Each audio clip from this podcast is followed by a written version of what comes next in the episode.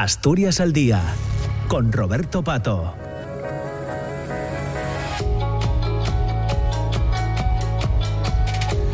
Pues ya estamos en las 10 de la mañana y 8 minutos. Saludamos a quienes se incorporan ahora a la emisión eh, de la radio pública asturiana de RPA y al programa, a la segunda parte del programa Asturias al Día. Ya les decía al inicio, a las 9 eh, de la mañana, que hoy queríamos eh, conocer detalles de una obra de teatro que se titula El Señor Puta o la degradación del, del ser, que se representa mañana sábado, día 27 de enero, a las 8 de la tarde, en el auditorio Teodoro Cuesta de Mieres. Es una obra que se va a representar en ese espacio eh, Caja de Resistencia, una iniciativa del Ayuntamiento mierense contra la censura en la cultura. Eh, esta obra de El Señor Puta o la degradación del ser eh, es la nueva cita de este mes, de, este mes de enero.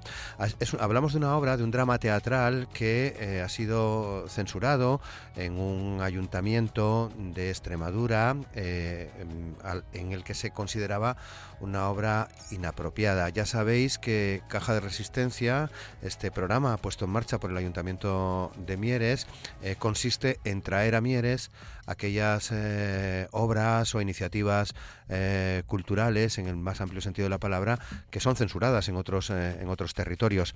Hemos invitado al director, al creador del texto de esta, de esta, de esta obra, a Pedro Luis López Bellot y también a Irene Hernández, que es la, productora y actriz eh, que, estará también en, Mieres. Lo saludamos ya. Pedro Luis López, eh, ¿qué tal? ¿Cómo estás? Pedro, buenos días. Hola, buenos días, Roberto. Muchas gracias. Eh, Irene Hernández, ¿qué tal? ¿Qué tal, Irene? ¿Cómo estás? Buenos días. Muy buenos días. muy buenos días, Roberto. Pues muchas gracias a los dos por, por compartir este espacio con nosotros. luego iremos entrando en más detalles, pero...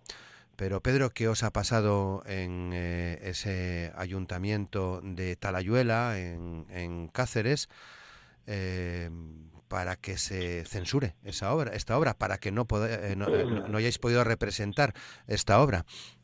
Bueno, aquí, aquí es verdad que quizás quien más pueda hablar del tema es Irene, que es la productora, que era la que tenía cerrado el, el bolo, ¿no? Como se suele decir, eh, desde el mes de abril y lo teníamos para otoño y justo, bueno, pues a unas semanas de, llevarse a cabo la, representación, cuando Irene ya, bueno, llama para ver un poco el espacio y tal, le dicen que la representación no se va a hacer por porque no es apropiada para los habitantes del pueblo de Talayuela, ¿no? Entonces, eh, así es como empieza todo y, por mucho que ella le pregunta que cuál es el, motivo, que si habían visto el espectáculo, que si conocían la obra, la cual desconocían, porque yo creo que se basaban en el, título, ¿no? Vaya, prácticamente en el título y en porque la temática, una, obra que aborda la desigualdad a todos los niveles, ¿eh? o sea, no, no solo la, desigualdad de, de, género, que también, pero a todos los niveles, las múltiples violaciones que se cometen en el mundo día a día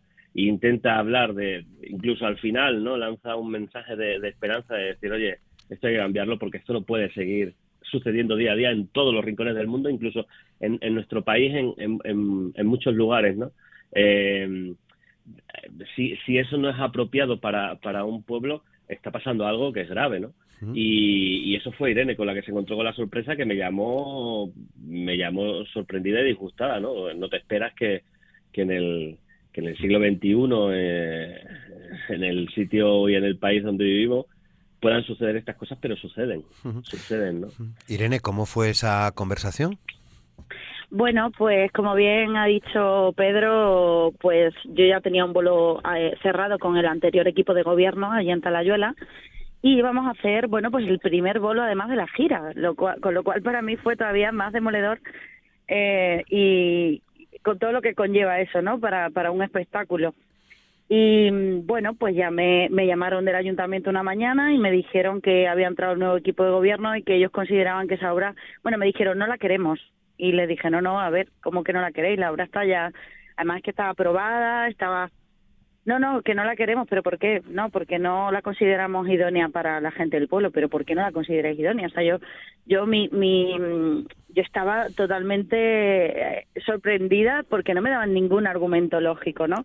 Porque si me dicen, oye, mira, ha sucedido, ha habido un problema con los presupuestos, ha habido, no sé, ¿no? algo coherente, pero realmente es que fue una censura totalmente política, eso es que era clarísimo.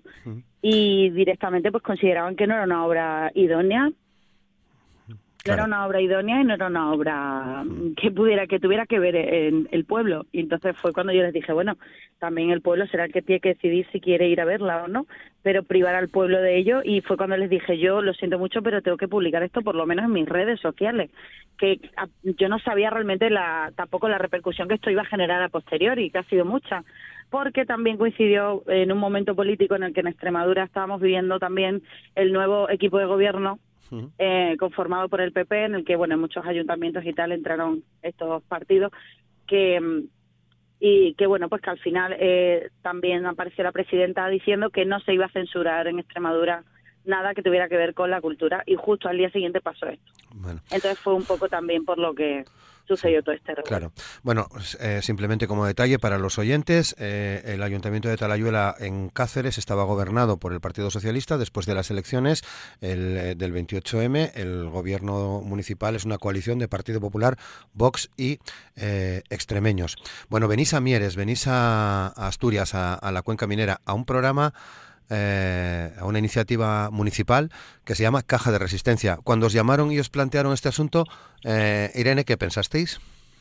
Bueno, pues mira, la, situación fue que yo ya eh, iba a ir a, a, Mieres, a la Caja de Resistencia, con Paco Becerra, porque fui una de las seleccionadas por él para asistir y, entonces ya yo ya iba a, entrar dentro de esta iniciativa, pero como, bueno, pues como dentro de la Caja de Resistencia de, de Paco Becerra.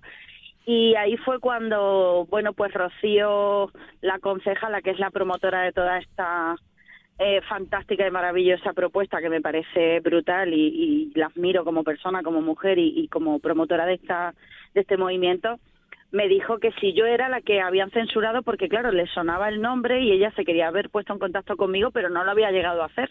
Y al ver que yo estaba en las listas de las personas que íbamos a, a ir a, la lectura dramatizada con Paco Becerra, pues dijo, eh, ¿no serás tú la que han censurado en Extremadura? Y le dije, pues sí, vamos, yo y todo mi equipo, ¿no?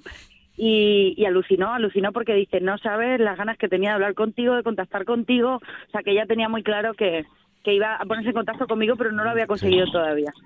Así que fue todo, yo creo que como muy unido ahí y, y nada, fue, fue maravilloso encontrarme, por supuesto, con esta iniciativa y que además eh, abogo porque todos los ayuntamientos promuevan esto, porque o todos los que consideren que debe ser así, porque la cultura debe ser libre y creo que eso es algo que, que vamos, debe ser impensable. O sea que estuviste en Mieres ya entonces.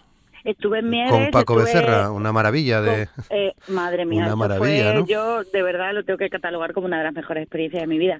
Además de destacar el trato el trato mm, el trato de, de, mm, bueno del ayuntamiento de Rocío es que me sentí como en casa yo mm, tengo que decir que me he sentido mucho más acogida por la gente de Asturias que por la de mi propia comunidad autónoma y es triste decirlo pero pero es así bueno eh, o sea que ya te vimos sobre las tablas de, Mieres. Sí, bueno, fue una propuesta con muchas más personas. Sí, sí, realmente... la, vimos, la vimos, sí. Una maravilla. Eh, sí, y ahora, bueno, pues vamos con el señor puta la degradación del ser, que creemos que no va a dejar indiferente a nadie. Llevamos haciendo foro completo prácticamente, bueno, todos los bolos que hemos hecho y el público está con ganas de verla, lo cual también nos hace muy felices a todo el equipo y queremos que siga siendo así, así que a ver si también se animan a programarla porque porque creo que merece la pena, es una obra que tiene una calidad brutal y que hemos trabajado mucho también y, y con mucho cariño, entonces bueno, creo que debe ser vista y además por todo lo que por todo el mensaje que que lleva implícita la obra. Que lleva, que lleva intrínseca, sí. Claro, porque Pedro, bueno, Pedro, mm, podemos decir que en el 16, año 2016, eh, fuiste el ganador del premio FATEX de la, de la Federación de Asociaciones de, de, Teatro al mejor autor extremeño. Creo que por este texto también, Pedro. Sí, bueno, en realidad es FATEX quien, quien saca la convocatoria de la editora regional y sacan dos convocatorias, una que es premio FATES a mejor autoría, a mejor premio de teatro aficionado y tal, y después está mejor autoría extremeña. Yo me lo llevé por la mejor autoría extremeña del año 2016 con un texto que, que nace pues en mitad de la carrera, cuando estoy estudiando la carrera de arte dramático, que descubro ahí, bueno, dramaturgias que, que hasta ese momento yo no tenía conocimiento de ellas, como Angélica Líder, Rodrigo García, Muguat, en fin, que, que provocan pues como, como un, terremoto dentro de, de mí y, nace el texto ahí, pues como el texto que te voy a escribir eh, dentro de la asignatura de literatura dramática. Y ese texto me lo quedo, porque, bueno, es un texto que tengo ahí. Y sale la convocatoria Mejor Autoría Extremeña y decido, decido echar la convocatoria, pero pensando que no lo, pensando que, tampoco iba a llegar más allá de la, de la inscripción. Mi sorpresa fue que, que ese texto fue ganador, eh, después eh, lo que llevaba el premio era la publicación en castellano y en portugués y a partir de ahí pues es verdad que ha tenido un viaje maravilloso porque tuvo una acogida muy buena, se han hecho bastantes lecturas dramatizadas en Extremadura, eh, con mucha demanda de petición del libro pero mi mayor sorpresa y mi mayor alegría es que, claro, este texto lo creábamos en literatura dramática siempre pensando en un determinado tipo de teatro donde creíamos que se podía exponer, ¿no? Eh, ahí podías soñar en la carrera, pero nunca pensabas que una compañía extremeña y emergente como la de Irene te fuese a llamar un día, oye, me he leído el texto del señor puta y quiero montarlo. Para mí eso fue una sorpresa bárbara y una alegría inmensa. Y nada, mm, me llamó Irene y me dijo que si podía llevar la escena y le dije, sí, sí, encantada, puedes hacer con el texto lo que quieras, vamos. Eh". Me dijo, no, no, es que además quiero que lo dirijas tú. Y, eh, y, claro, ahí es verdad que, que, mi profesión es la dirección de escena, pero nunca me había enfrentado a dirigir un texto mío, eh, propio. Sí que he hecho adaptaciones de otros textos, versiones de otros textos. He trabajado, digamos, a cuatro manos, a seis manos eh, desde la dirección con otros dramaturgos, pero nunca un texto que parte de mí lo había llevado a escena, ¿no? Y encima un texto tan, tan personal, con tanta identidad como el señor puta. Y nada, eh, me puse a volverlo a leer, a volverlo a analizar, a volver a readaptarme a mí mismo el texto, ¿no? al momento en el que estábamos.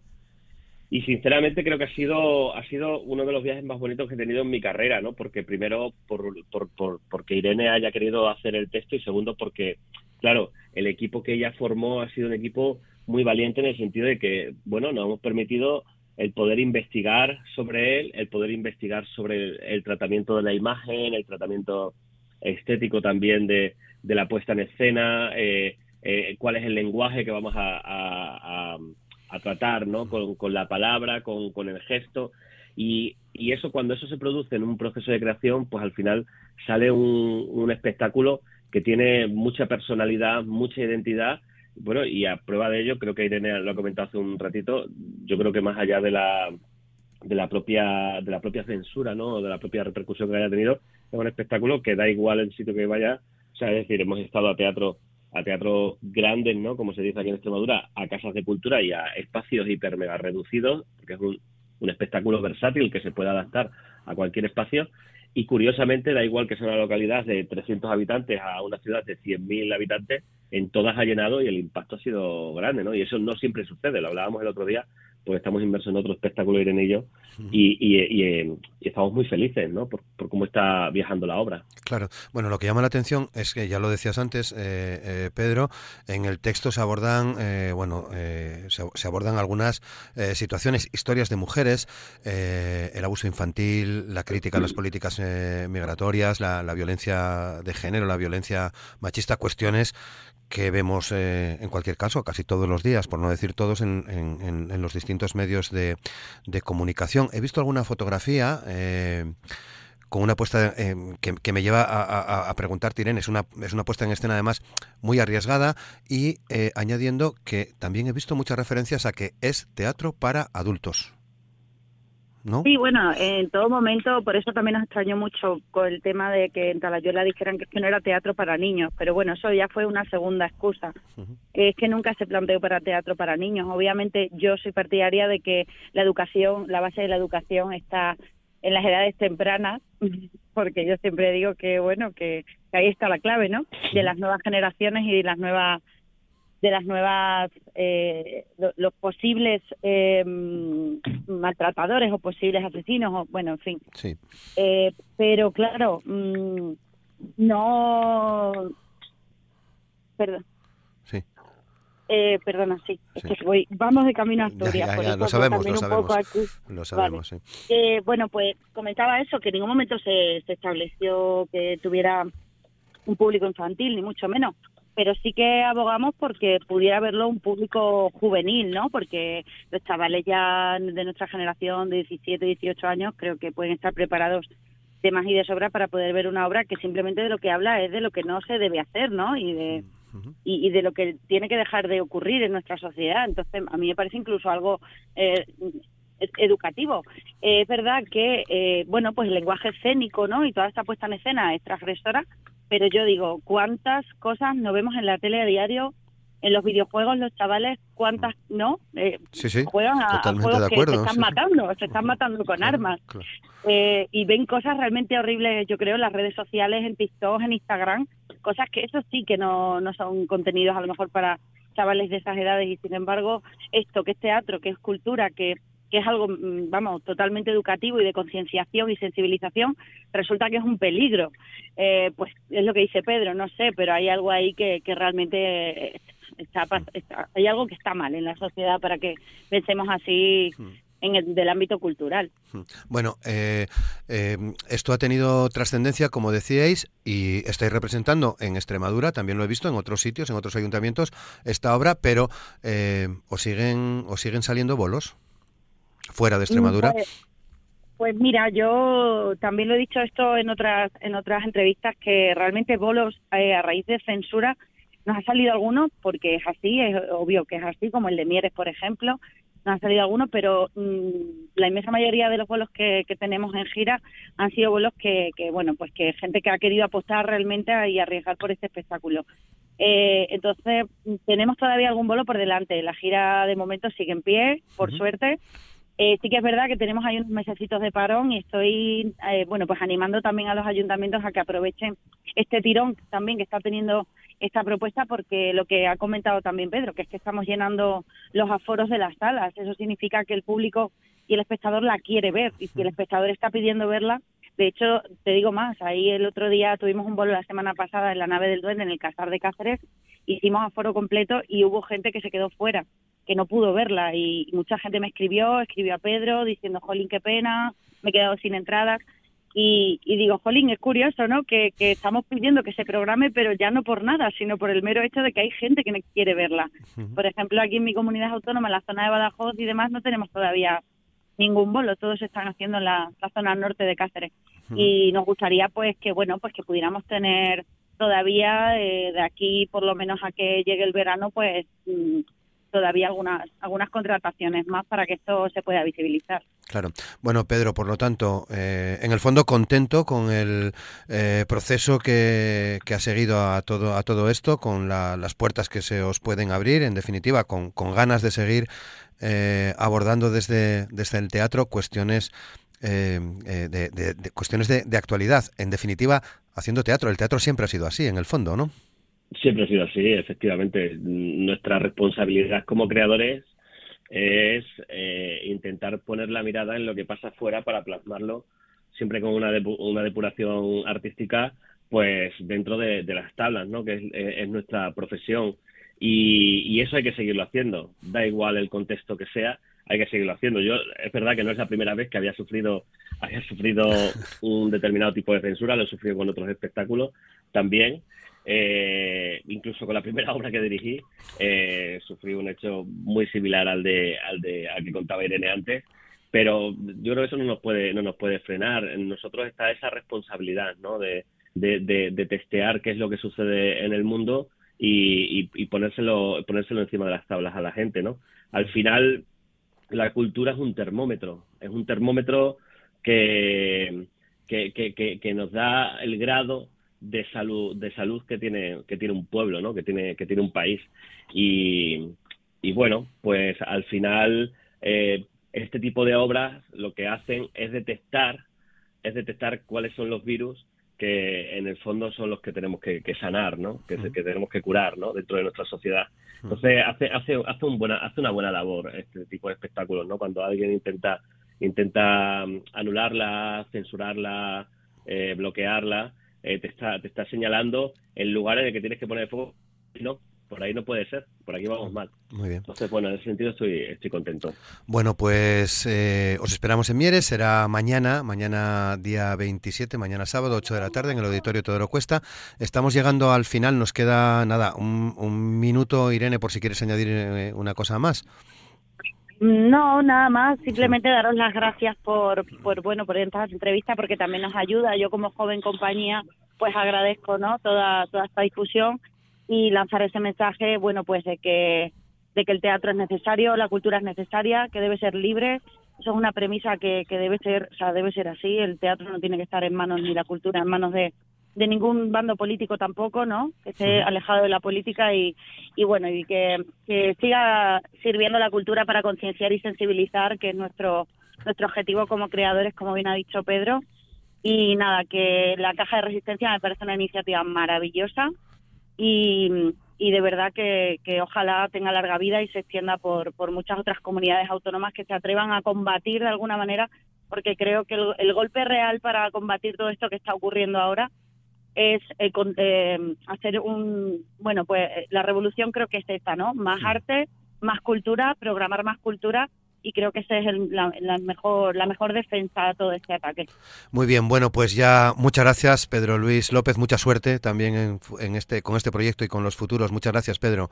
Muchísimas gracias, Roberto. Y Irene, eh, muchas gracias también por, por, por este trabajo que estáis haciendo. Buen viaje, te vemos en Mieres. Un saludo, gracias. Muchísimas gracias, espero que lo disfrutéis. Un abrazo. Y a todos ustedes, nos vamos en cuestión de segundos. Llega Desayuno con Liantes. Nosotros estaremos el lunes a las 9 de la mañana en la radio pública, en RPA, Asturias al Día. Hasta el lunes. Muchas gracias.